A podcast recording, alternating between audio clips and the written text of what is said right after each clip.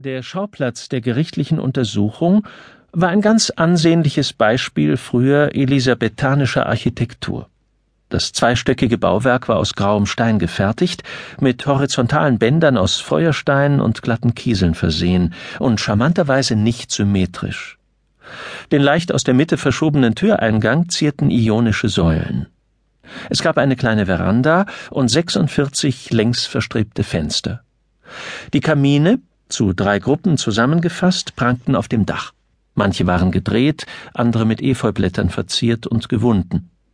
Ein Großteil verfügte über sternenförmige Öffnungen, denen während der Wintermonate sternenförmige Rauchschwaden entstiegen.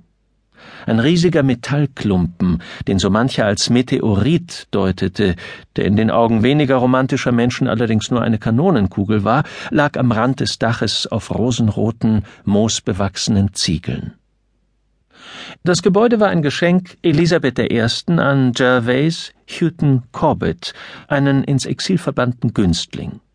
Während der ersten fünf Jahre waren die Königin und ihre Gefolgschaft gern gesehene Gäste, doch die Ehre ihres Besuches brachten ihn und ein paar seiner Nachbarn an den Rand des Bankrotts.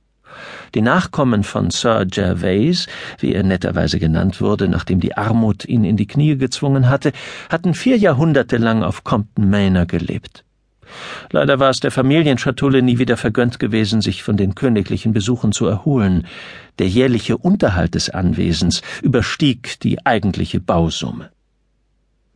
1980 wurde das Anwesen veräußert und in ein Konferenzzentrum umgewandelt, das tiefe Misstrauen von Seiten der Dorfbewohner gegenüber Veränderungen und deren Abneigung gegenüber Fremden wurde durch die Schaffung von 30 Arbeitsplätzen ein wenig gemildert, auch wenn diese den Arbeitern keine besonderen Fähigkeiten abverlangten.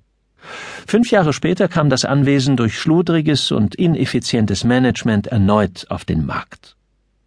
Die momentane Situation ging weit über das Verständnis der Dorfbewohner hinaus. Als erstes waren die Neuankömmlinge stets unter sich geblieben. Die Dorfgemeinschaft, die sich beim leisesten Anflug herablassender Familiarität seitens durchziehender Parvenus auf den Schlips getreten fühlte, reagierte doppelt ungehalten, als sich niemand anschickte, um sie zu erwerben. Der Vorbehalt gegenüber den Windhorse-Bewohnern war ernster Natur. Sie gaben kein Geld aus, nicht ein einziges Mal hatte einer der Bewohner einen Fuß in Bobs Emporium oder gar ins Postamt gesetzt, geschweige denn in das hiesige Pub. Dieses Gebaren wurde murrend hingenommen in der Annahme, die Gemeinschaft sei durch die Bestellung der drei Morgen Land autark, aber als einer von ihnen beim Verlassen des Busses mit zwei Sainsbury-Tragetaschen gesichtet wurde, hatten die Dorfbewohner doch Anstoß genommen, woran sich bis heute nichts geändert hatte.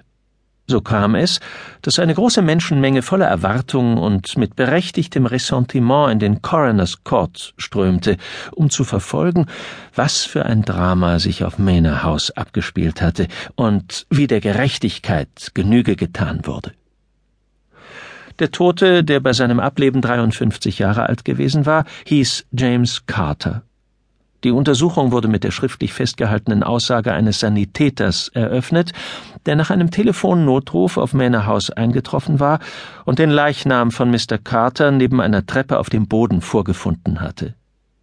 Ich habe den Verstorbenen kurz untersucht, las der Gerichtsdiener vor, und mich danach bei meiner Einsatzstelle zurückgemeldet, die einen Arzt geschickt und die Polizei verständigt hat.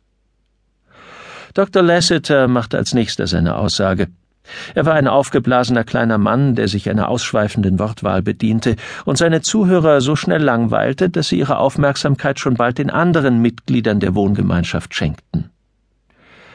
Der Gemeinschaft gehörten acht Mitglieder an, die, kurz gesagt, eine Enttäuschung waren. Mrs. Bulstrods Schilderungen war es zuzuschreiben, dass die Menschen eine seltene und exotische Gruppe zu sehen erwartet hatten, die sich auf pikante Weise vom Rest der Bevölkerung abhob. Gut, ein Mädchen trug weitgeschnittene Musselinhosen und hatte einen roten Punkt auf die Stirn gemalt, doch derlei Alltäglichkeiten bekam man jeden Tag in Slough oder Uxbridge zu sehen. Ziemlich angenervt widmeten sich die Leute wieder dem Doktor und schnappten gerade noch die äußerst befriedigenden Worte starker Brandygeruch auf. Schließlich trat der erste Augenzeuge von Windhorse in den Zeugenstand. Eine große, breite Frau, gehüllt in ein zweiteiliges Kleid